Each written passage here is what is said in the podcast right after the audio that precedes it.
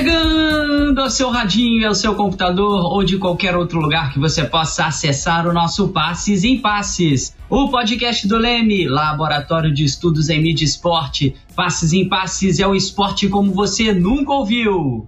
Eu sou o Felipe Mostaro, esse é o nosso 54 episódio do Passes em Passes. E aqui você já sabe, nós falamos das alegrias e dos conflitos do esporte trazendo sempre aquilo que você ainda não ouviu. Quem está comigo de novo hoje aqui, mais uma vez a nossa tabelinha, nosso queridíssimo Abner Reis. E aí, Abner, tudo bem? Tudo bem, Felipe? Sempre bom estar junto de vocês aqui, sempre bom estar gravando mais um episódio e vamos seguindo, vamos seguindo nessa tabelinha para seguir essas próximas Copas do Mundo aí.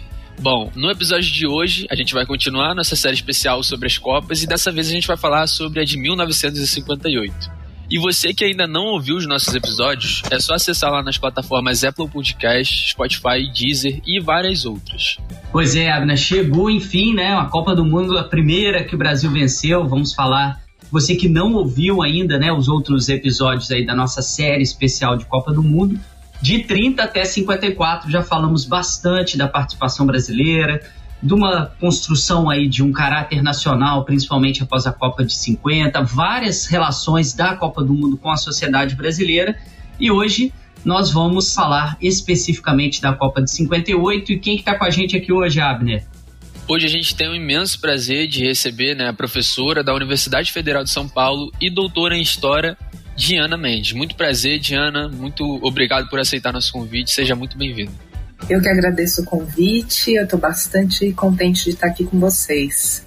Obrigado, Diana. A gente vai falar muito sobre essa competição. Muitos ouvintes aí falando com a gente estavam doidos para chegar essa Copa de 58.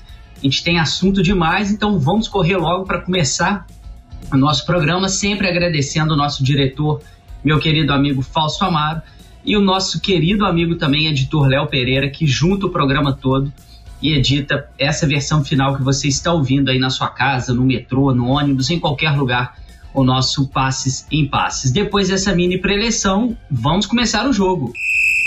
Em 1958, o mundo passava pelo auge da Guerra Fria. A principal equipe afetada por esse conflito foi a Hungria, já que a União Soviética invadiu Budapeste enquanto essa equipe saía numa excursão pela Europa. Após o incidente, três craques da seleção, que nós falamos aí muito na Copa de 54, decidiram não voltar ao país. Puskas, Kizibor e Coxes, e buscaram asilo na Itália e na Espanha.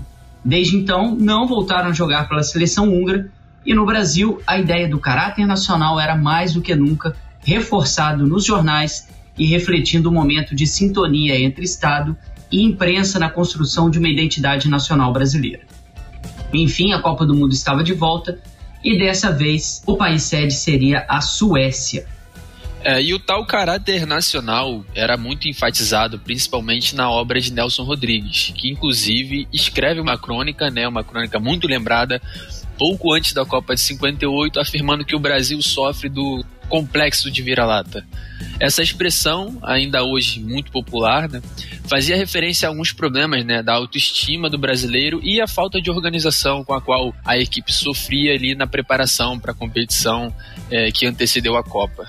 Pois é, a gente já observa né, que alguns desses jornalistas icônicos né, e consagrados e muito importantes na construção do futebol como um elemento da identidade nacional, José Lins do Rego, Mário Filho e o próprio Nelson Rodrigues, tiveram uma influência determinante na formação de um imaginário sobre o futebol e sobre os brasileiros também em geral. Só lembrando aí que a gente tem episódios aqui especiais no nosso Passe e Passe sobre cada um desses três importantíssimos escritores e cronistas brasileiros. Para quem quiser conhecer um pouco mais, o episódio número 30, 31 e 35 aí na sua plataforma de streaming de áudio favorita, para você acompanhar um pouquinho da história de José Lins do Rego, Mário Filho e Nelson Rodrigues.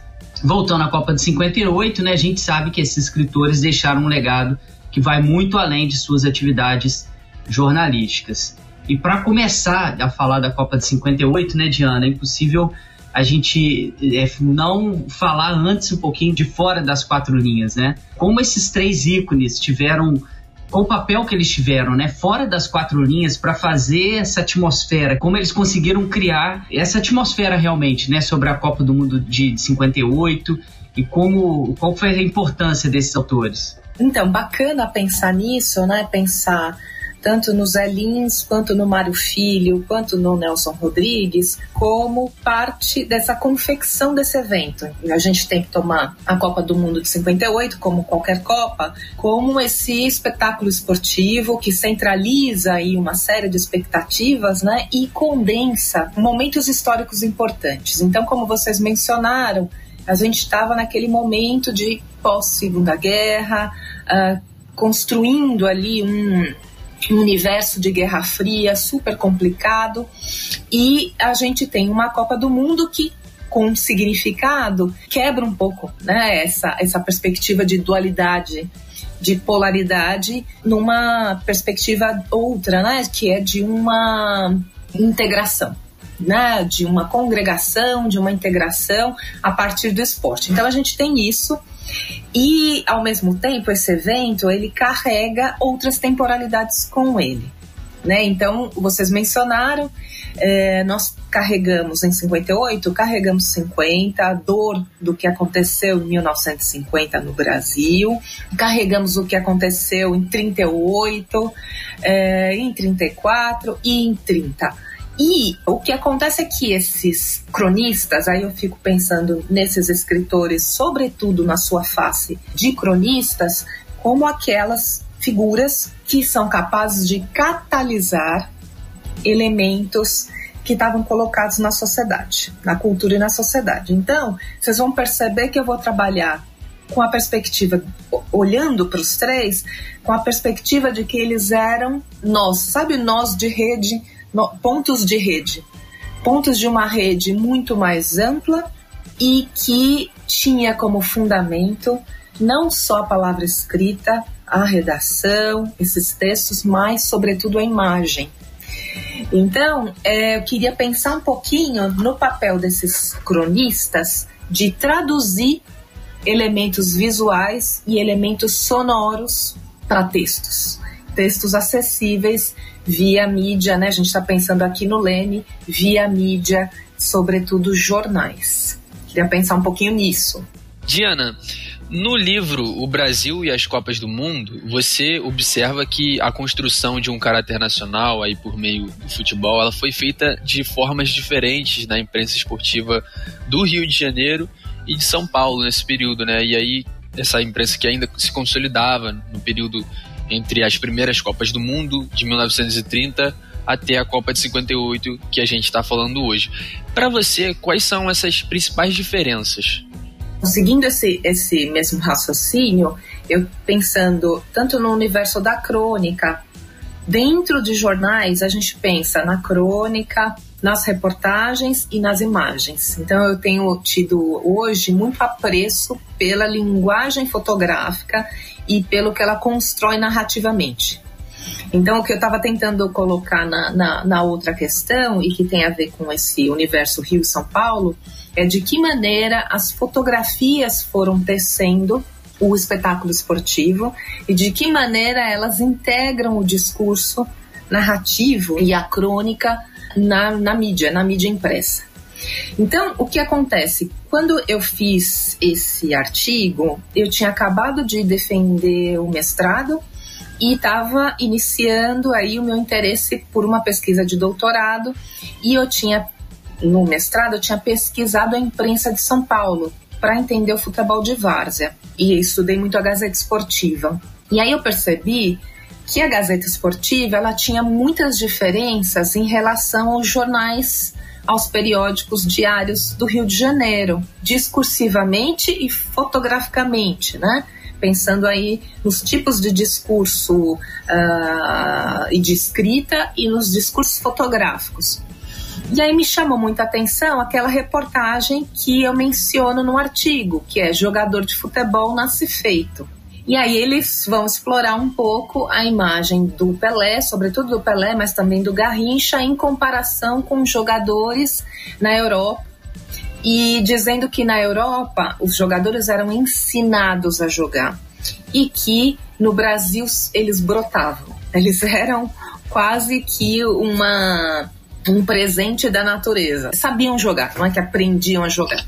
E aí eu fui pensando nesse discurso narrativo, nesse discurso uh, midiático da Gazeta Esportiva, e me dei conta de que você tinha em São Paulo uma. É como se fosse assim: a gente está pensando no discurso nacional a partir de localidades. Esse discurso nacional ele paira entre essas localidades, essas cidades, essas regiões. Mas ele é, é como se fosse assim: São Paulo lançasse para o Brasil um tipo de discurso nacional. Fosse a contribuição de São Paulo, a contribuição regional para um discurso nacional, um discurso nacionalista. E aí, o que acontece? No discurso de São Paulo, o elemento negro não tem vez em relação ao que é o popular, ao que é o nacional, ao que é próprio do Brasil. Então, São Paulo teceu um discurso regional e, e, e, e lançou para o Brasil uma perspectiva de que o povo era muito menos misturado, digamos assim, do que em cidades como Rio de Janeiro, como Salvador. E o seu elemento fundamental de protagonismo popular era o elemento imigrante, sobretudo italianos. E aí, São Paulo, sobretudo a partir de Gazeta Esportiva, de Casper Libero, tece a sua produção né, é, narrativa sobre o nacional a partir disso. Esse povo que forja São Paulo, a locomotiva do Brasil, é vindo de fora. Então, São Paulo é uma cidade de imigrantes. Então, essa narrativa de São Paulo na mesma época em que você tem um Rio de Janeiro com esses cronistas por exemplo, né, Zé Lins, Mário Filho e Nelson Rodrigues, explorando o que era o Rio de Janeiro e traduzindo o que era o Rio de Janeiro como o que era o Brasil. Não se pode esquecer que nenhum deles era do Rio de Janeiro, eles vinham do Nordeste brasileiro e é, foram para a capital, né, por conta de trabalho, por conta de é, experiência cultural, política e econômica de suas famílias, mas o, o foi adulto para o Rio, e tem esse olhar para o Rio de Janeiro como a capital do Brasil e como o centro desse nacional. Lá, eles não ignoram o elemento negro na sua narratividade. E aí, qual é a minha hipótese que eu explorei no doutorado? Esse elemento negro não é descartado porque você tem imagens, imagens fotográficas dos negros é, circulando no Rio de Janeiro. E num certo momento, imagens fotográficas de jogadores de futebol, muito mais do que em São Paulo, aos montes. Então, vocês é, têm que imaginar esses cronistas. A gente imagina João do Rio, cronistas que circulam pela cidade, cronistas que conversam com as pessoas, que veem coisas e que sabem o tipo de circulação que está tendo naquele mundo do esporte, aí eles vão traduzir isso em suas crônicas. Isso faz parte é, é, é, de uma dinâmica social cultural e, a meu ver, né, depois dessa minha pesquisa de doutorado, tem a ver com é, o universo das fotografias no Rio de Janeiro. Então, os discursos são assentados de maneira diferente por conta desse protagonismo da fotografia no Rio de Janeiro.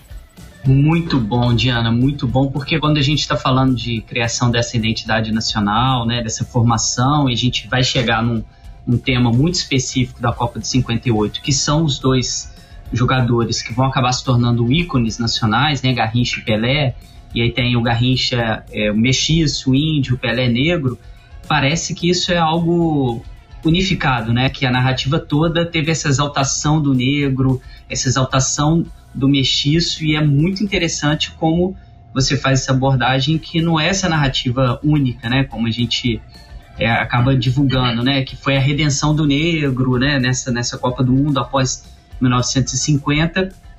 Vira o Pelé negro, né? Garoto ainda, menino, né? Com 17 anos. E o Garrincha, os dois que nem começaram jogando essa Copa do Mundo, se tornaram os grandes fenômenos. Né? E além de um outro atleta também que não é muito falado atualmente, mas durante aquela competição foi muito exaltado pelos jornais, que foi o Didi, também jogador negro. né? Então, nesse mesmo livro, você aborda também essas narrativas nacionalistas, né? Na imprensa, na construção desses dois atletas, né? Do Garrincha e do Pelé, como a gente está tá comentando aqui.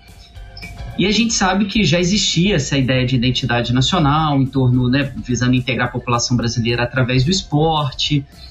E em 58, né, logo após esse, esse cenário, essa, essa competição com esses dois atletas e o Didi vindo aí como um coadjuvante, é, como que você interpretou essa, essa narrativa dos jornais para exaltar né, o fim do complexo de vira-latas, né, entre aspas, esse fim, e aquela canção famosa, né, que a gente vai tocar daqui a pouquinho no nosso Toca-Letra, que era é, com brasileiro não há quem possa, toda aquela exaltação nacional, né, um contexto de JK com 50 anos em 5, o contexto de Bossa Nova, essa ideia de do Brasil ressurgindo para o mundo, é como que esses jogadores, né, como essa, essa questão é da etnia deles acaba aparecendo nesse, nesse discurso. Então, eu continuo nesse, nesse campo do universo fotográfico, que foi onde eu me especializei. Então, o que a gente tem que pensar, e é muito bom você fazer essa síntese, né? Porque você põe a gente nesse contexto, nessa euforia que transcende o futebol. Então, a gente começa, assim, num contexto de euforia do Brasil, que não foi um super ator na Segunda Guerra, teve ali né, algumas consequências do, do que aconteceu na Segunda Guerra, mas foi um país que mais se beneficiou do que se prejudicou após o fim da Segunda Guerra e daquelas disputas. O Brasil estava sendo disputado por discursos né, do leste europeu, dos Estados Unidos, então tinha uma euforia associada aí a esse crescimento é, econômico que estava tendo. Mas se a gente pensa nesse campo esportivo específico, tem uma coisa que aconteceu que, apesar de 50 ter sido uma super derrota para o Brasil, que era já essa tessitura, isso desde 38, que vocês acompanharam nos outros podcasts, uma tessitura do que eu chamo da celebridade negra, da celebridade brasileira, da construção do craque de futebol. Então, 38, a gente tem, digamos, os, os elementos colocados é, é, para criar uma dinâmica de produção de celebridades esportivas. Tá? E aí a gente achou, veja, o que acontece, pensando aí com vocês no laboratório, o que acontece é que o terreno midiático ele tem um andamento, ele tem um caminho que nem sempre coincide com o caminho do esporte. O esporte tem um andamento, né? Quer dizer, tem é, é, as suas questões. Então, 50 a gente achou que a gente produziu todo o espetáculo para vencer. Só não contava que perderia. então, todo o discurso estava estruturado. Esse discurso é, narrativo e fotográfico estava estruturado para aquele momento. É, e com esses elementos que, vocês, que você apontou, esses elementos de uma condensação de brasilidade no elemento negro. Então, por que se tornou o elemento negro ou mestiço? Porque a questão não é a cor, né? A questão não é a cor. A questão é a ideia de que certas, é, certos fenótipos condensam aí as características do que é ser brasileiro, na figura de um homem. A figura do mestiço é, é o Cândido Portinari, que nos acompanha, aquele, a figura do mestiço. E a gente transpõe isso, a gente acabou transpondo isso para o futebol. Na figura do Leônidas, na figura do Barbosa, certo? A gente transpôs.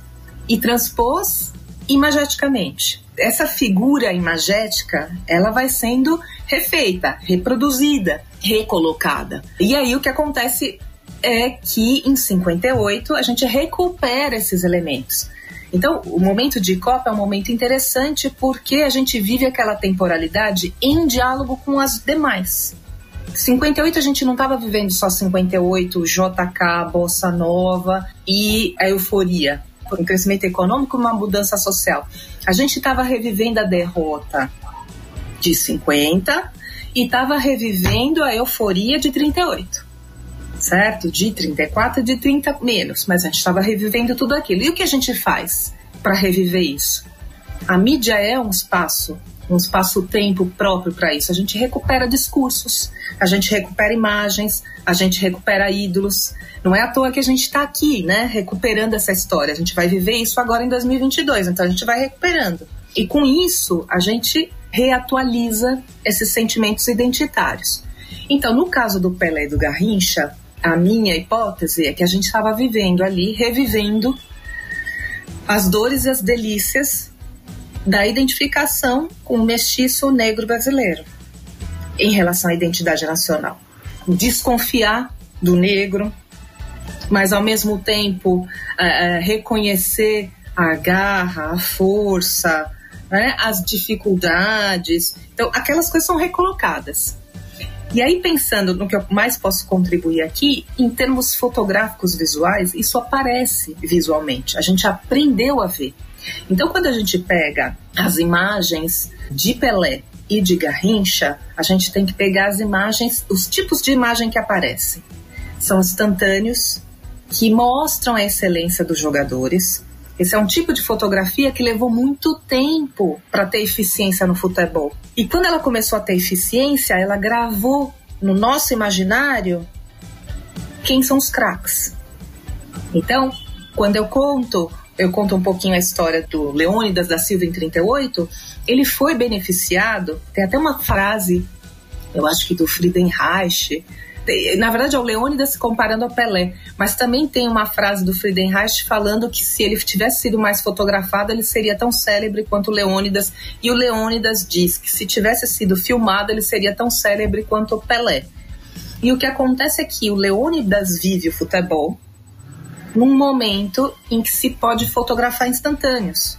Pode pegar ele em ato. E quando se pega o jogador em ato, você consegue condensar o aqui agora do gol, o aqui agora do passe perfeito, o aqui agora da trombada. É o primeiro momento em que isso acontece na história do futebol.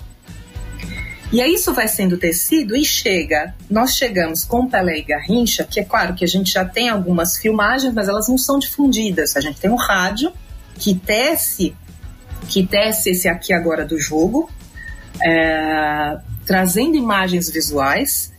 A gente tem que perceber que o rádio ele vai sendo substituído pela imagem, porque a imagem ela acaba por condensar aquilo que tinha sido narrado. A gente aprende a ver na fotografia aquilo que diz: ah, o jogador passou, fez um ângulo, rodopiou, nananã. Esse tipo de imagem que antes tinha sido narrada no rádio e por um Zé Lins ou por um Mário Filho, vai sendo tecida ao longo desses anos em imagem. O fotógrafo aprende a captar aquele momento que havia sido até então narrado. Então a gente estava pronto como país, como nação, para ver as imagens de Pelé e Garrincha e reconhecer neles aspectos da nossa nacionalidade e não coisas muito abstratas não. O que eu fui percebendo é que não são coisas abstratas, são coisas muito subjetivas e humanas. Força de vontade, a garra, a malícia, a destreza, a sorte, o azar, a gente lida com isso o tempo inteiro. E isso, quando a gente vê no jogo, a gente se identifica e a partir daí é que são catalisadas todas as questões do que somos nós brasileiros, do que é o nacional, enfim, como se fosse uma particularidade. E a gente vê, quando é, pesquisa outros lugares, que não é tão particular assim que esse universo de questões faz parte do futebol vivido em qualquer parte. Mas a questão é que para nós naquele momento era a gente achava que era nosso, era só nosso, era próprio. Então o Pelé tá lá, o Garrincha tá lá e eles condensam em suas imagens fotográficas, mas também narrativas ainda, condensam esses aspectos. O brasileiro não desiste nunca, o brasileiro tem uma excelência que tem a ver com essa tradição, essa tradição, essa formação, sobretudo, essa formação é, miscigenada. De um povo que não para de lutar, enfim, todas essas questões. E aí a gente vê isso, por exemplo, aí pensando nas imagens, a gente vê um retrato do Pelé, todas essas coisas nos vêm. A gente não sabe, mas são todas elas que nos vêm. Ou quando a gente vê um instantâneo dele, tem um instantâneo super importante, não é dele em Copas, mas é no Santos, um instantâneo, uma fotografia perfeita dele fazendo uma bicicleta. Quando a gente olha aquela imagem, a gente lembra de um jogo. Quando a gente lembra de um jogo, a gente lembra das emoções do jogo. Lembrar das emoções do jogo é lembrar do que você estava vivendo naquele momento na sua vida, o que isso tinha de relação com o que estava acontecendo no Brasil. Então, o que é importante, eu acho que é o mais importante aqui, é pensar em como essas imagens ajudam os textos narrativos e de como a mídia constrói em parceria conosco, né, quem recebe esses discursos visuais ou escritos, em parceria conosco, constrói o evento esportivo, o espetáculo esportivo. E aí a gente tem que pensar que naquele momento o nacional era algo fundamental essa ideia de nacional, essa configuração de que vivemos num território, temos que estar aliado a esse território, temos que defender esse território, temos que nos reconhecer nas práticas desse território. Isso tudo é mobilizado. Eu gostaria que a gente pudesse pensar, por exemplo, vocês vão fazer o programa sobre 22. Como é que é uma Copa em 2022 em que essa questão do nacional não está posta? Na prática cotidiana das pessoas. Não está posta. Nós estamos vivendo uma fragmentação enorme.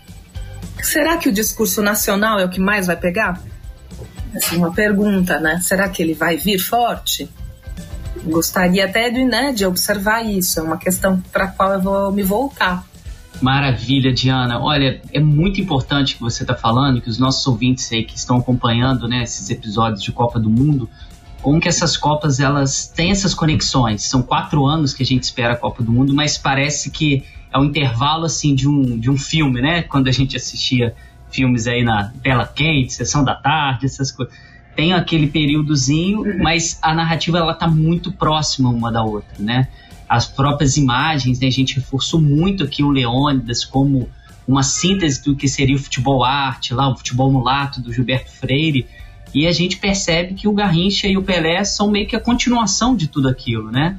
E como você frisou muito bem, pela primeira vez a gente tem o VT chegando dois dias depois com as imagens do jogo, né, para o Brasil poder acompanhar como tinha sido desenrolar e imagens assim fantásticas, né? Eu também trabalho com Copa do Mundo e a partir de 58 a gente vê um, um crescimento de imagens nos jornais de uma maneira muito forte. Né? Antes era uma coisa mais descritiva, né? Contando enviado especial, aí mandou falando de tal, contando o que foi o jogo em 54, por exemplo. De 58 para frente, a gente tem um volume de imagens absurdas, né? Que vai muito disso que você está falando, né? Como que essa imagem já consegue sintetizar e como a imagem é retratada e é tirada pelo fotógrafo que foi influenciado pela narração do rádio, né? né? O, o melhor lance, então é fantástico como a gente consegue, nesse nosso especial, não só contar as histórias da Copa, mas contar um fio condutor narrativo que vai estar tá impregnado nas Copas do Mundo sobre essa força que a gente tem, como você disse muito bem, de construir ídolos. Né? A gente falou que os dois maiores são Pelé e Garrincha, mas você coloca muito bem que acho que o Brasil estava preparado para ter Pelé e Garrincha como ídolos, né? Depois de todo esse processo, né, da comunicação como um processo que vai se construindo aos poucos, né? A gente acaba chegando nesses dois, né? Como você disse muito bem, uma formação nacionalista. Já adiantando, óbvio que a gente vai falar muito isso em 70, a gente tem o auge dessa imagem, né? Numa transmissão ao vivo via satélite, com Pelé de uma maneira exuberante, com fotos, imagens, né? Os jornais, então, de 70 de imagem é quase um caderno inteiro, né? O, o escrito é muito menor, então a imagem acaba simbolizando, sintetizando muito mais aquilo está acontecendo. Então, até para a gente especificamente, né, o Laboratório de Estudos em Mídia e Esporte, como que a mídia tem esse papel, né, de mudar essa condução narrativa, de passar para a escrita e né, menos escrita e mais imagem, mas ainda manter todo o poder dessa narrativa que a Copa do Mundo tem, né, de construir esses ícones. Fantástico isso que você é, trouxe aqui pra gente, né? A gente está falando aí, você, nosso querido ouvinte, já sabe da Copa de 58. Pelé e Garrincha, só reforçando, entraram apenas no terceiro jogo, também estava carregado dessa mística, né, que o Brasil ia enfrentar a União Soviética, que eles tinham computadores, né, que podiam desarmar qualquer esquema. E aí essa ideia do que o brasileiro pode superar tudo, que a Diana estava mencionando, está muito forte nisso, né, do Garrincha, que entrou em campo e sem tomar conhecimento dos adversários, sem saber se era tinha tecnologia ou não tinha, ele fez aquilo que é o dom inerente ao brasileiro, né? Jogou futebol, esse que não é, é não é ensinado, né? Que Garrincha nasceu com esse dom e o Brasil conseguiu passar de fase, vai para as quartas de final, aí aparece o Pelé no jogo contra País de Gales, né? Que você que é apaixonado por Copa do Mundo sabe de cor essa trajetória do Brasil. E a gente chega numa semifinal, numa final com todo esse festival de imagens, né? Que a Diana estava comentando, que é muito bom vocês observarem, né? Quem tiver oportunidade, está aqui acompanhando o nosso podcast. Assim que terminar, dá uma corrida lá na hemeroteca digital da Biblioteca Nacional e procura lá um jornal, pega uma data específica que você saiba que teve final de Copa do Mundo, pega lá a final da Copa de 38, de 50 e depois a final da Copa de 58. Vocês vão ver claramente isso que a Diana falou, que a gente está mencionando, como que as imagens aparecem de maneira mais forte e essa plasticidade, né, do qual é a imagem? Aquele lance que o Pelé sobe faz o último gol de cabeça, né, uma imagem de comemoração. Então tem toda a parte do físico, do atlético, do, do corpo negro, né, do, do brasileiro ali, como essa síntese, né, de, de brasilidade lá do desse futebol mulato, né, que o Gilberto Freire comentou. Abner, tem mais uma pergunta aí sobre essa questão, não é isso? É isso, Felipe. É, como a gente já tem falado bastante, né, que a imprensa nesses anos seguintes a Copa também colaborou muito para a eternização do Pelé e do Garrincha como craques inquestionáveis da seleção brasileira. É, fica a reflexão né, que você chamou a atenção no seu trabalho para as reportagens é, sobre o desempenho ou o estilo do jogo brasileiro em campo aí é, na, nos jornais, nas revistas e nas emissoras de rádio, né, nessas narrativas que valorizavam né, essas trajetórias dos jogadores, essas trajetórias pessoais, as vidas pessoais deles e tal. É, e isso tudo né, em meio ao discurso nacionalista, exatamente, que a Diana estava falando sobre a gente pensa numa Copa, a gente vai lembrar como a gente estava naquela Copa, vai lembrar o que estava acontecendo no mundo. É, e aí eles estavam meio nesse, nesse discurso nacionalista. E aí fica a questão, Diana, é, você acha se, se esse, esse engajamento da imprensa esportiva no período provocou aí alguns efeitos de, é, que a gente pode ressaltar para esse modo como os torcedores reconheciam os jogadores brasileiros e se identificavam com ele? Houve aí uma, uma modificação a partir dessa Copa? É, aí é interessante pensar de novo na construção dos jogadores, porque vocês estão percebendo que eu estou olhando o evento de fora. Eu gosto de futebol, sou torcedora, mas eu estou olhando analiticamente a partir das lentes que eu consegui construir nessa minha última pesquisa, né? E o que é muito interessante é o papel mesmo das mídias, sobretudo dos jornais diários e das revistas de variedade, são elas, na minha hipótese, na minha pesquisa, são elas que vão constituindo essa figura do jogador. Aí, se a gente pensa no Garrincha e no Pelé, a gente tem que imaginar o seguinte: o jornal diário, isso é uma, foi uma tradição sendo construída pelos jornais esportivos. O jornal diário, ele, ele fica com uma parte do evento, digamos assim. Ele vai contando olha, amanhã vai acontecer a partida tal, a escalação do time é tal, uh, o lugar será tal, e eles estão concentrados não sei onde. Esse tipo de informação que é mais de situação. E aí você tem um outro universo que foi tecido pelas revistas de variedades, essas revistas cotidianas que contam coisas ao final de uma semana. Então o que acontece? Ela com o jornal diário tem as suas matérias. Ao final de uma semana, ou ao final de 15 dias, uma revista ilustrada, uma revista de variedades, pega aquele universo das, do, do jornal diário, resume aquilo e acrescenta um componente que seja diferente para garantir que a pessoa não fique lendo só o jornal diário, que ela vá é, para a revista de variedades, para a revista semanal ou quinzenal. E que elementos eram esses? Isso tem a ver com a configuração das revistas de variedades. Que elementos eram esses? Eram elementos dos bastidores da vida do jogador.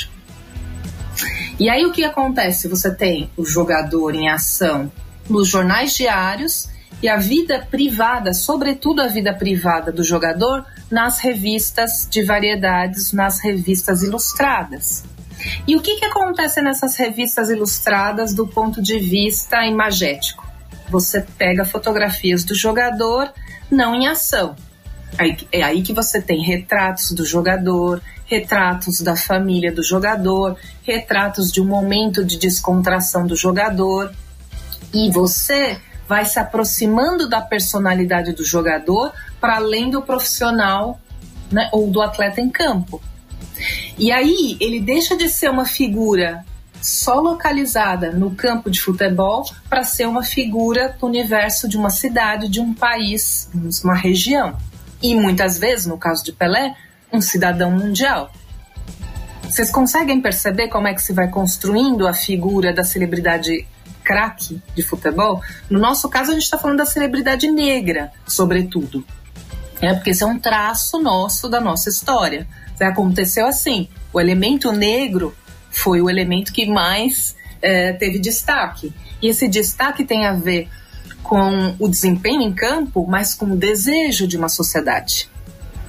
Então, essas revistas acompanhavam a vida dos jogadores e mostravam eles são como nós.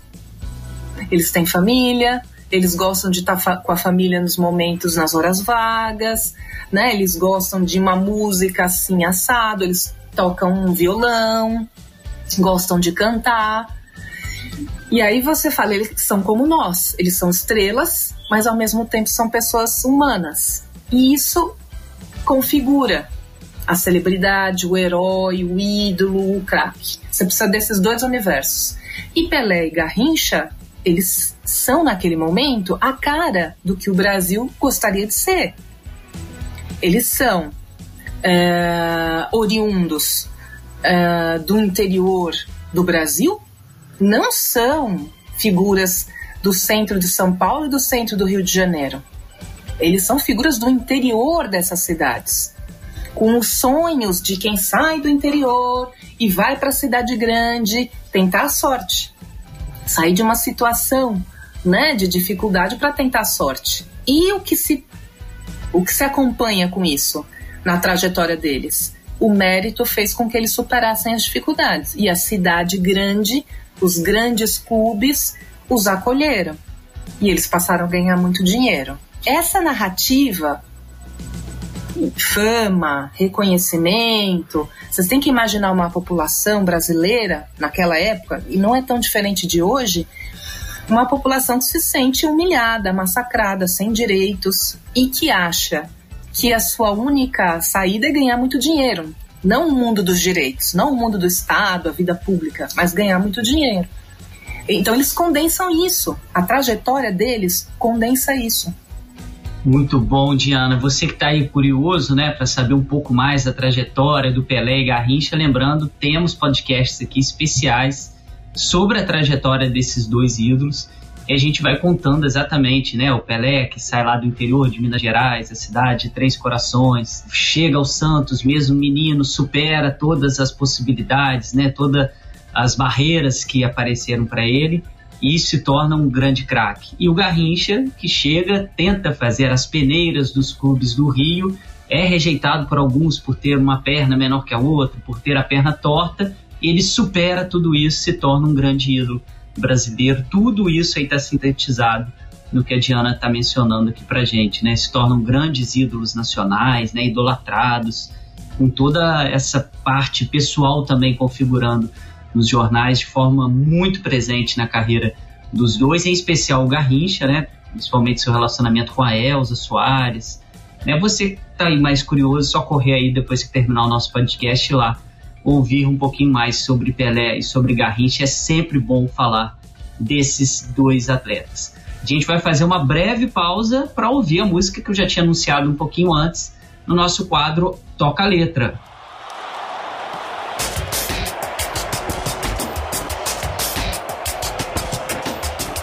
Pois é, a música de hoje é A Taça do Mundo é Nossa, de Wagner Malgeri, Lauro Miller, Malgeri Sobrinho e Vitor Dago. Solta a música aí, Léo.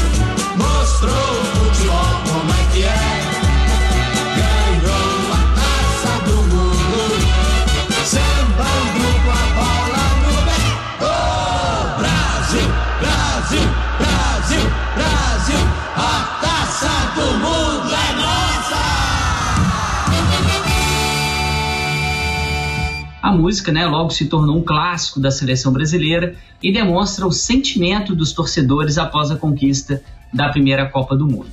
Diana, tendo visto em todas essas investidas anteriores, os governos brasileiros, né, do projeto político de utilizar o futebol como essa consolidação da nação, que a gente está debatendo bastante aqui, essa conquista de 58 meio que conclui né, esse, esse processo né, do Brasil ter conseguido né, ser grande entre as nações essa música, né, que a gente acabou de ouvir, né, nosso pessoal que está acompanhando o nosso passo em passo, pegar a letra, né, é, com brasileiro não há quem possa, né, é bom no samba, é bom no coro, então tem toda essa estrutura, né, imagética, né, de, de mencionar palavras que vão ativar esse imaginário desse brasileiro, né, que você estava relatando aí pra gente, né, a música meio que casa bem com o contexto, né, ela meio que vem suprir nessa parte melódica, musical, esse imaginário que foi construído e consolidado né, nessa narrativa quando o Brasil volta da Suécia campeão.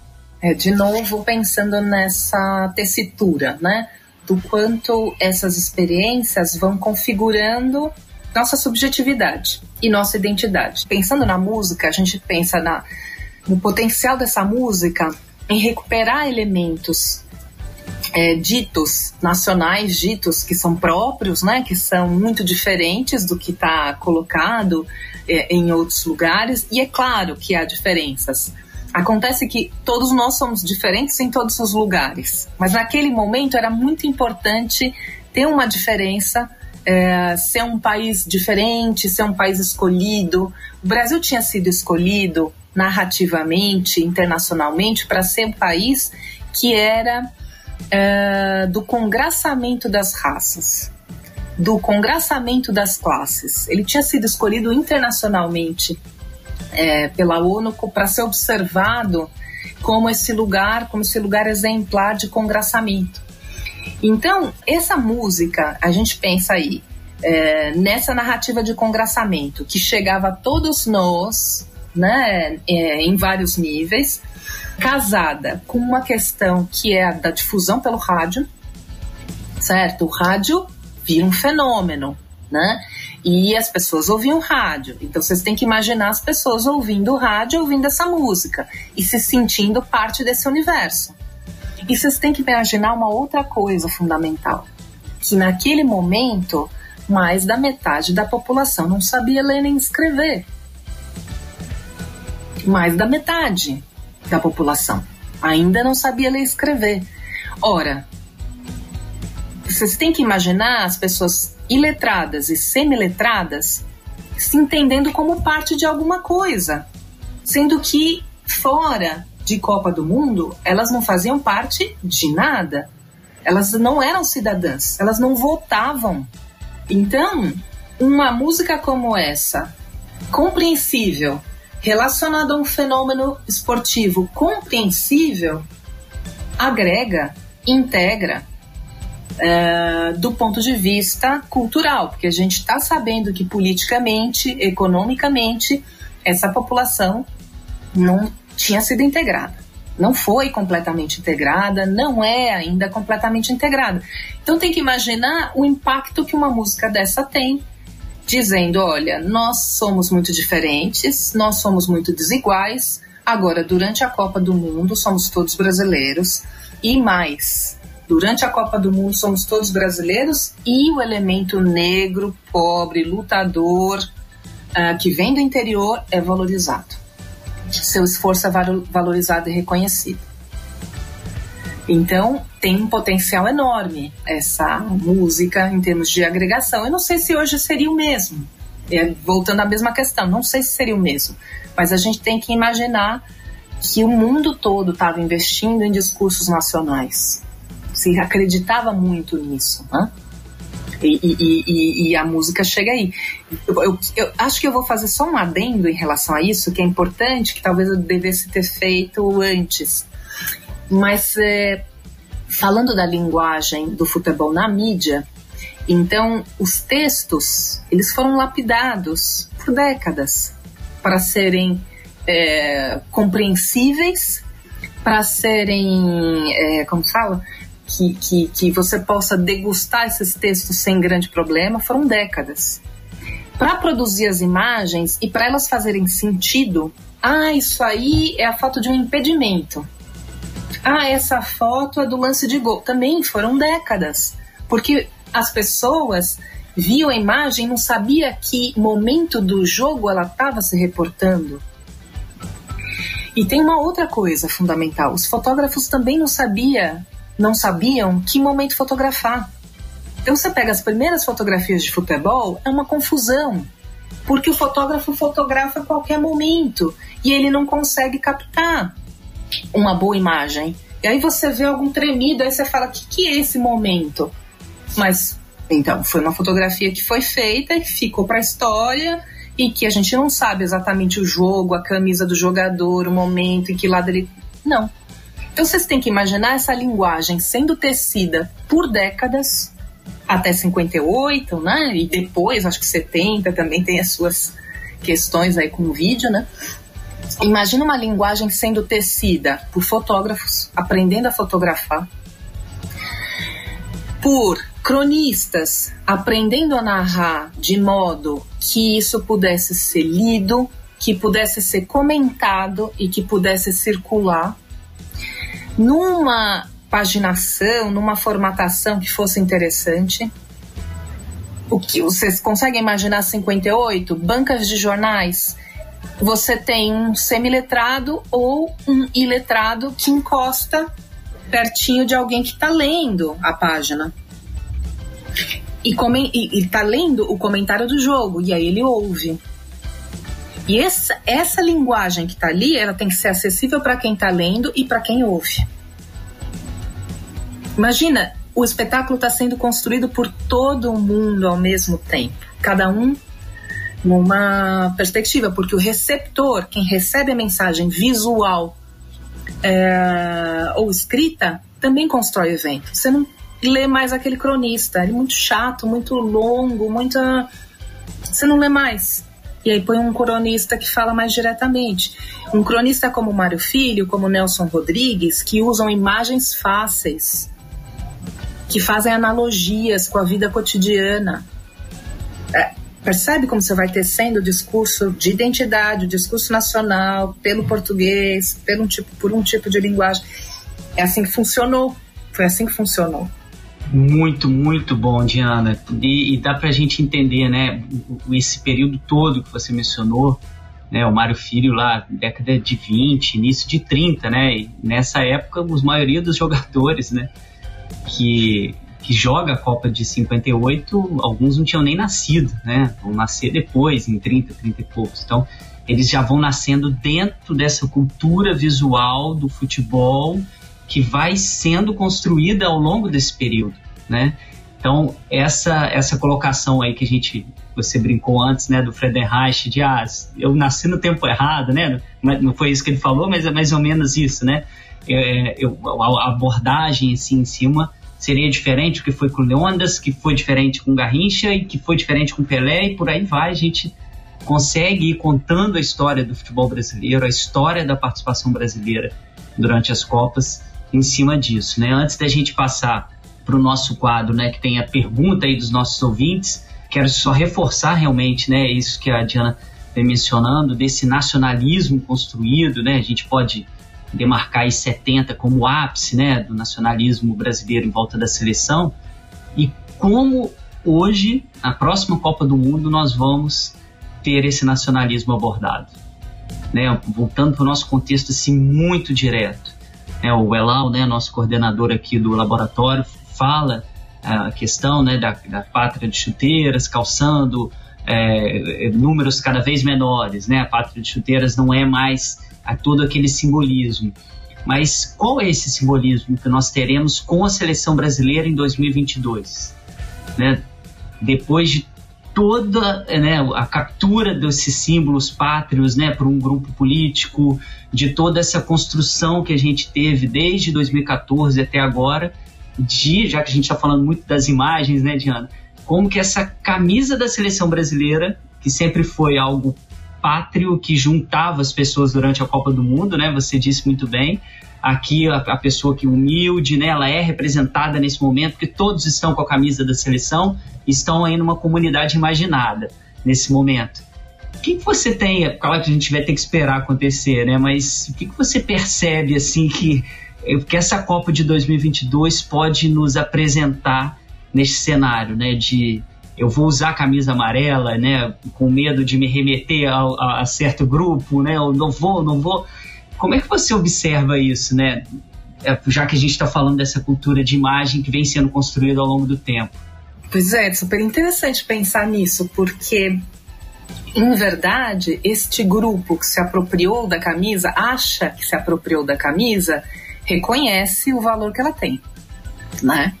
Inegável reconhece o valor que ela tem e quer se aproximar de um discurso. Então, é de novo, né? A história se repete, e aí é, quer dizer, quer se aproximar. É, em 2022, quer recuperar os outros momentos em que usar, se remeter essa camisa, significava representar o Brasil, o nacional, o pátrio é, e, e, tudo isso, né? Então eu tenho que ser bem honesta, assim, eu me pergunto se em todos os momentos em que eu vi Copas, se a questão para mim era fazer parte do Brasil, se era essa ideia. E que e que, que era esse fazer parte do Brasil? Então, depois que eu comecei a estudar futebol, eu comecei a me perguntar, porque eu acho que esse discurso de nacional, ele tem um momento muito forte que hoje eu não vejo. Olha, o que a gente poderia. Eu não, sei o que acontecerá. Estou torcendo para que todos recuperem a sua camisa amarela, né? Mas eu fico imaginando. Veja só. Se, se foi possível que um grupo dissesse essa camisa é nossa, a gente está vivendo uma polaridade, certo? Eu não faço parte do grupo que diz que a camisa é nossa, né? Mas aí tem uma polaridade. Aí tem um grupo que diz: essa camisa é nossa, representa um pouco o nosso projeto, a nossa autoridade, que nos remete a uma outra Copa, né? Que é a que vocês vão falar no próximo podcast. Remete, nos remete a uma outra Copa. Mas se eles disseram que isso era possível, veja só. É, num momento de polaridade, significa que parece possível que um grupo diga eu fico com isso e o outro grupo diga então eu não quero. Porque em 70, em 70 não foi assim.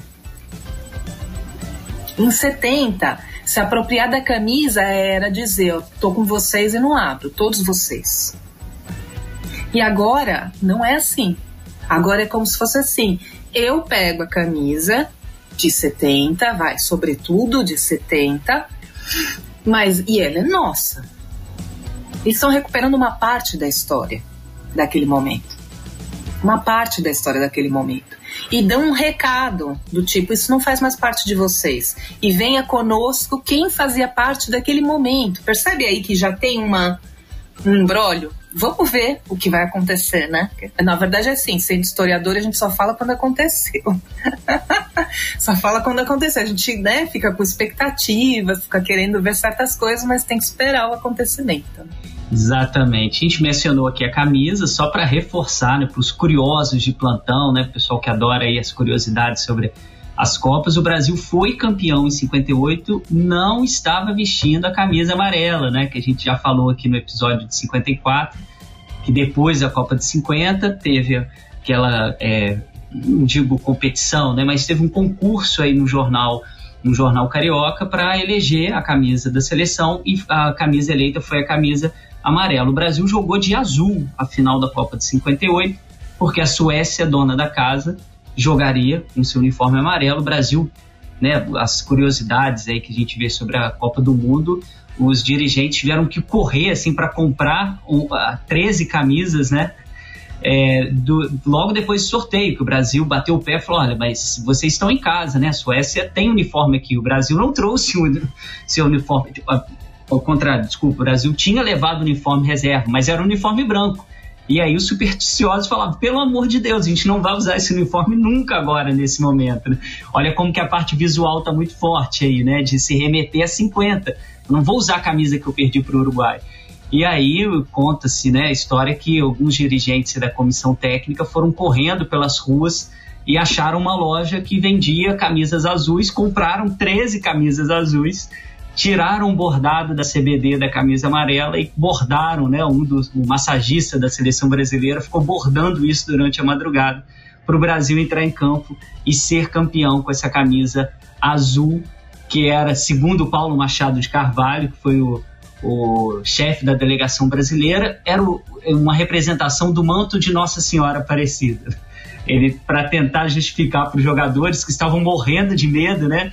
É, não, assim, tem um caso, é claro, não seriam todos, né? Mas são casos interessantes da Copa do Mundo que acabam né, permeando esse imaginário né, do futebol, esses bastidores que a Diana disse muito bem, que acabam criando né, essa, essas lendas esportivas.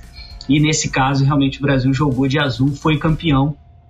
E foi a primeira vez que o Brasil foi campeão, não usando a camisa amarela nas outras quatro conquistas, o Brasil estava com essa camisa que a gente comentou aqui agora nesse, nessa parte do programa.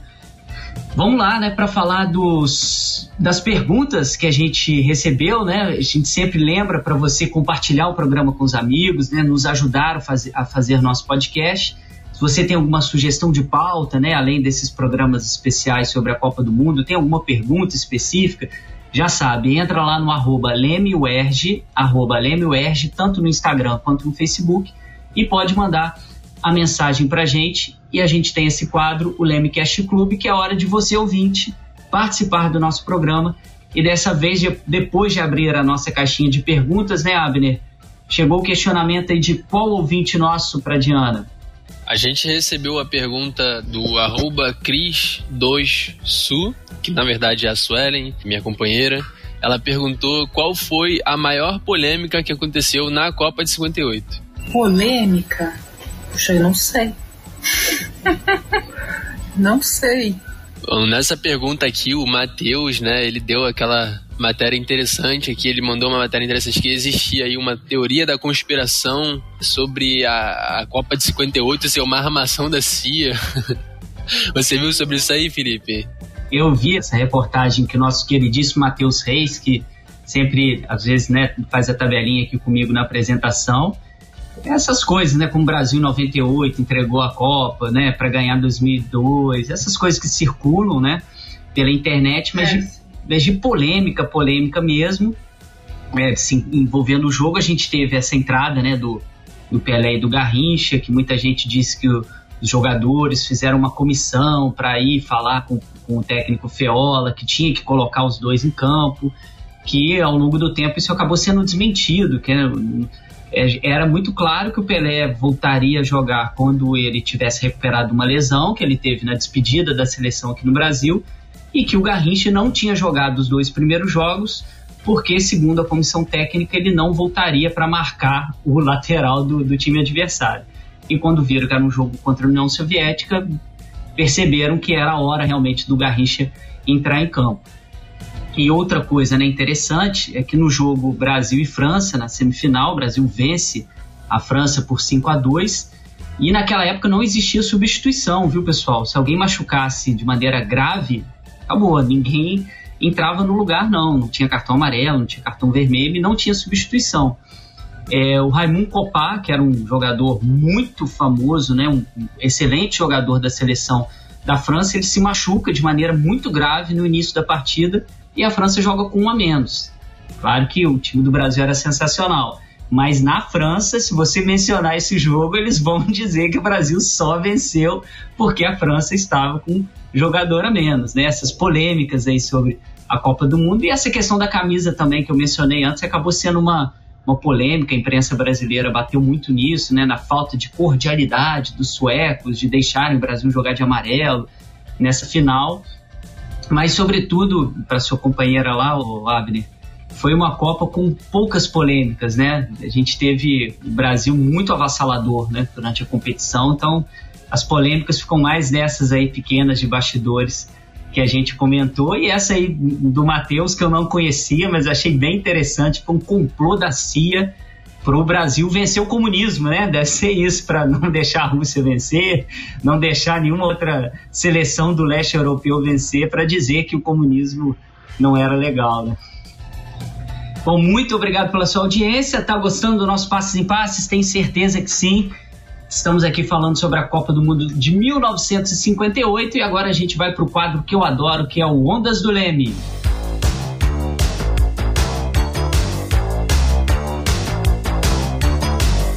No quadro Ondas do Leme, a gente sempre faz alguma indicação de livro, de séries e de filmes que vão auxiliar você para aprofundar o tema que foi abordado no episódio de hoje.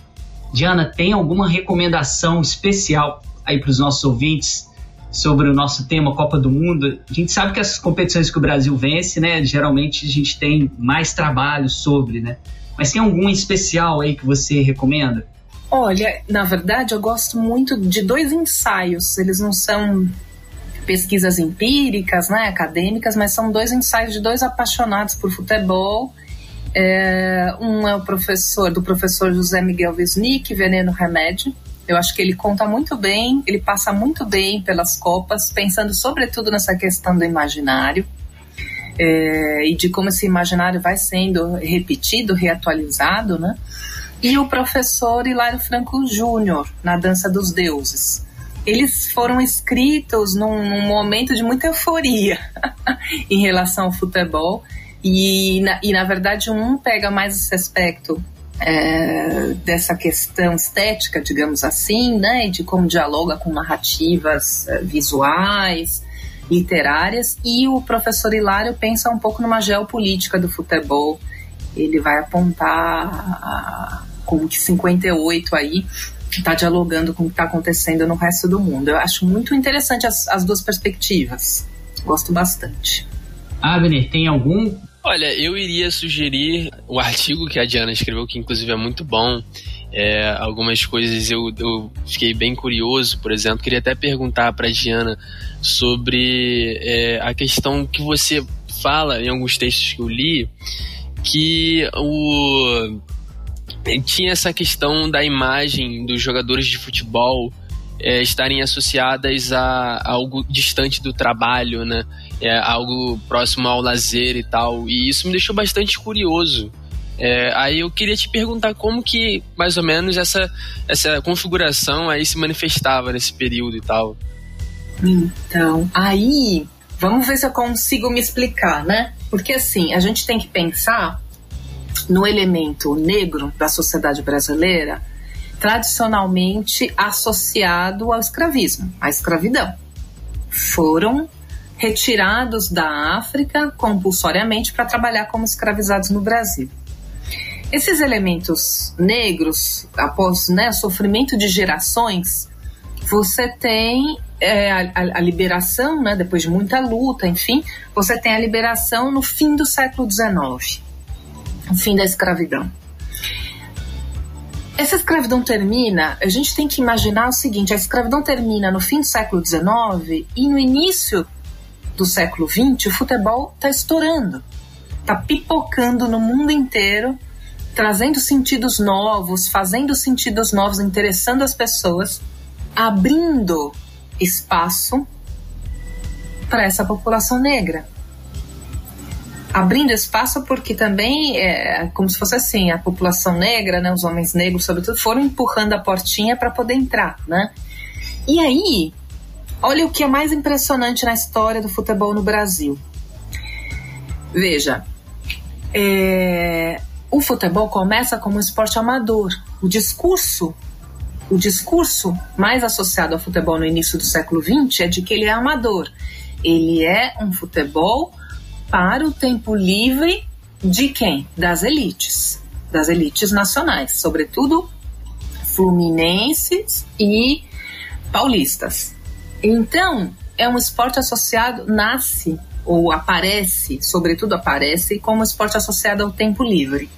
Imagina só, em termos simbólicos, a revolução que é uma população associada ao trabalho compulsório, ou seja, só ao trabalho, e quem decide que trabalho, quanto trabalho, é outra pessoa e não a própria uh, o próprio trabalhador, de repente ter sua imagem deixando de ser associada ao negro para ser associada ao tempo livre.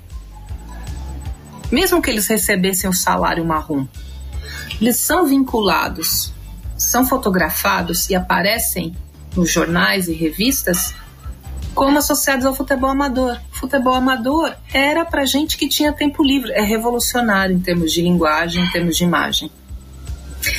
E isso, veja, isso, isso começou no fim do 19. No início do 20, a gente tem negros sendo fotografados é, como jogadores em tempo livre, Aí a gente tem o Leônidas, que vocês trouxeram, que é esse futebol mulato, brincalhão, livre. E a gente tem é, Pelé e Garrincha, embora todo mundo associe né, a imagem do Pelé mais aquela coisa é, da retidão, só que o futebol dele é um futebol alegre. Ele pode ser, pode ter sido né, um jogador re, é, da retidão, né, do controle, enfim. Mas o, o que a gente vê como espetáculo é um futebol aberto, livre, brincalhão. É o contrário do que uh, foi associado à população negra. É muito revolucionário simbolicamente. Então a gente também tem que pensar nesses símbolos operando aí em relação à identidade nacional. Como é que futebol libera, libera os negros da escravidão?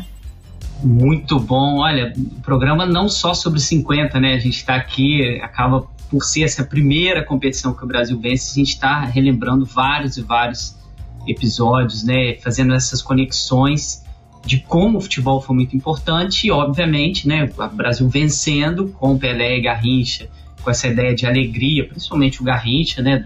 Uma pessoa que brincava dentro de campo se torna toda essa identidade que a Diana está falando realmente fantástica. Olha, eu tenho muita coisa para indicar para você que está acompanhando a gente. Um deles é um livro que foi organizado pela Diana e pelo nosso querido amigo, o Sérgio Biglio, é, lá do Ludopédio, em 2014, que é o Brasil e as Copas do Mundo. Então tem são vários capítulos, né? E a gente tem alguns capítulos específicos falando sobre a Copa do Mundo de 58. Um deles que eu recomendo é o capítulo da Diana, que é No Brasil, o jogador de futebol nasce feito. A Copa de 58 e o futebol popular em A Gazeta Esportiva. Eu vou mencionar também um trabalho que eu acho muito legal e o foco desse autor, né, nesse projeto acaba sendo a figura do Pelé e do Garrincha, então vai meio que complementar tudo que a gente falou aqui hoje, que é do Denaldo Alchorne de Souza, né? A gente sempre indica aqui os livros dele, agora estou indicando a tese de doutorado dele, que se tornou um livro, que é Para Frente Brasil, Identidade Nacional e Futebol, Enquadramento, Silêncio e Resistência, de 1950 até 83. A gente já mencionou aqui, nesse no mestrado dele, ele fala sobre Leônidas e Domingos da Guia, né? E agora, nesse, nesse livro, ele vai falar sobre Pelé e Garrincha. De vídeo, né, eu vou indicar para vocês um documentário que eu acho muito interessante, que traz muitos causos legais aí sobre a Copa de 58, que é o ano que o mundo descobriu o Brasil, do José Carlos Asbeg. É, a gente é difícil encontrar ele completo, mas no YouTube você consegue encontrar ele meio que fragmentado, né? Um documentário bem interessante que fala sobre todo esse contexto, né? Que simbolizou é, a ida do Brasil para a Copa, os jogos do Brasil e tem muitas imagens fantásticas que a gente mencionou aqui de, de não só do, dos vídeos, mas de fotografia mesmo sobre essa Copa do Mundo, que é bem importante. E também mencionar o artigo do Elal, né, o nosso professor coordenador, ele foi fazer o pós-doutorado dele é, na, na França e ele faz um artigo sobre o olhar dos franceses sobre essa é, conquista brasileira. Vai mencionar aí o, a, a, expulsão, né, do o, o, o Copá saindo de campo, mas vai deixar bem claro também os franceses, é, anos depois de terem se maravilhado com o talento negro do Leônidas, também rasgando elogios é, para os jogadores brasileiros, em especial Garrincha, que ajuda, né, Diana, a fazer essa conexão, né? Essa elite brasileira é, carece muito do aval europeu, né, de um aval é, internacional para as suas construções narrativas. E o futebol sempre isso foi consolidado, né? Algo que ajuda também, né? Isso é interessante, né? Porque eu pensando nesse universo das imagens, desde que a fotografia foi inventada, a França deseja imagens do Brasil. É notável. Então é como se fosse assim, não só do Brasil, mas a minha, a minha perspectiva, que não é minha, de pessoas que pesquisam o assunto, é de que a França olhava para o Brasil como esse lugar, é, é um dos países responsáveis por, por olhar o Brasil como esse lugar de congraçamento das raças. E de que, num lugar de congraçamento das raças, a cultura é muito rica. E isso se traduziu, se traduziu, né? Se criou produtos para tradução dessa imagem e um dos produtos era a fotografia. Os franceses, no século XIX, compravam imagens de brasileiros negros e negras. A circulação de imagens era muito forte, então o Brasil sempre teve muito, a França sempre teve muito interesse no Brasil. E o futebol, né? E a gente tem que, tem que imaginar a Copa de 38 foi na França e o Brasil se destacou. Aí depois teve 98. É, é, é, você percebe? Tem uma, tem uma ligação e aí tem alguns pontos, né? Como, como eu tinha falado no início, tem alguns nós dessa rede que são muito significativos, né? E se fica recuperando, re, é, refazendo, condensando essa história. É por isso que, na verdade, você estava comentando, eu fiquei pensando super interessante que falar de 58 não é só falar de 58 quando você fala de 58, você recupera as demais Copas. Né? A gente perdeu um pouco essa capacidade porque, por conta da aceleração do tempo, né? mas falar de 70, é, falar de 58, é, é, retomar 2002, é, é, né, 2002 o Ronaldo, enfim, é recuperar 98. Não é só aquele evento. É, é, é essa capacidade que o evento esportivo, que a Copa tem, da gente se remeter a outras temporalidades. É, é um, eu penso que uh, o futebol é uma linguagem interessante por isso. É uma linguagem que não é de uma temporalidade única. Ela é capaz de fazer a gente se movimentar em várias temporalidades. Tem a do jogo, mas tem a do jogo anterior, da década anterior, é, do jogador que naquele momento estava de uma certa maneira. Então, é, é, é a França olhando para o Brasil, talvez o, o Elal esteja vendo isso, né? Ele olhando a França, olhar para o Brasil, a partir de lá é interessante, porque a gente vê que ela põe os olhos há muito tempo no que acontece no Brasil. Interessante isso. E é melhor para eles, né? é melhor para eles é, olharem, na verdade, porque para nós fica uma coisa um pouco esquizofrênica, porque como a França gosta muito de olhar para o Brasil, em vários momentos eu percebi, em termos de fotografia, em termos também de comportamento de jogadores, enfim, de se comportar, de se fazer fotografar para o modo como a França gostaria de ver a gente. Então também tem uma coisa complexa aí. Se faz de um jeito que é para a França gostar de olhar para gente. Então, quando você fala da elite, que a elite gosta do que a França diz, tem esse, essa perspectiva.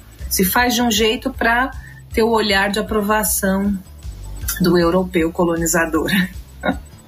né, que não é nossa, não foi nossa metrópole, não foi nossa colonizadora, mas foi muito influente né, culturalmente no Brasil.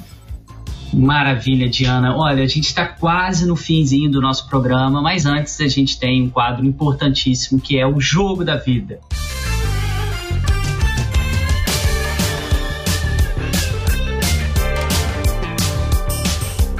Qual jogo marcou a sua história? Em qual momento o esporte entrou na sua vida? Quando você teve certeza que era apaixonada pelo esporte e observou, olha, vou fazer disso meu objeto de estudos, né? Tem alguma é. alguma partida assim em especial, algum acontecimento, né, que marcou a sua vida? Pode ser uhum. você foi atleta ou alguma coisa assim, falou, olha, eu vou a partir daí, isso vai ser meu objeto de estudo. Pois é, eu não sei quando eu decidi que ia ser meu objeto de estudo, mas que eu gosto de futebol há muito tempo, eu gosto. E aí tem essa coisa de um. Pra mim, o momento foi a adolescência. Eu sou santista, meu pai é super santista, meu pai é uma viúva de Pelé, né? E eu sou super santista, minha filha também é, então é uma coisa geracional. E, e na década de 90, quando eu era adolescente, o Santos não ganhava nada.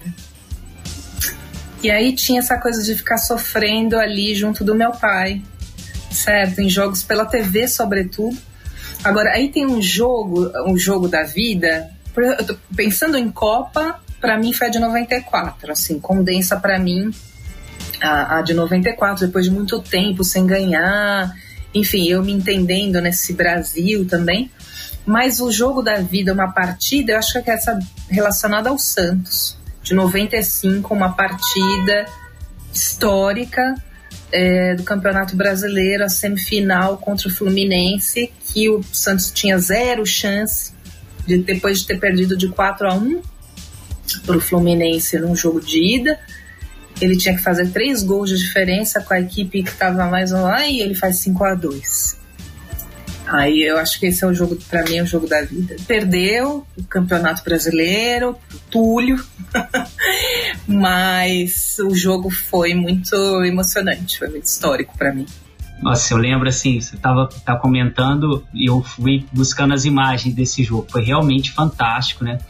É, foi a primeira vez que eu vi o time do Santos não foi pro vestiário. O time do Santos ficou no Pacaembu para sentir o calor da torcida durante o intervalo, porque o Santos já tinha feito 2 a 0 precisava de mais um gol.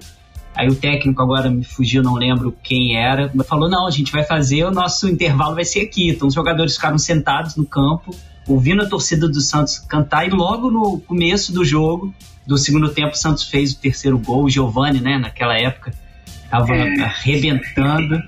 E Diana, olha, meu irmão hoje ele voltou a ser Flamengo. Ele era Flamengo e nesse jogo ele se tornou Santos, acredita? É claro, né?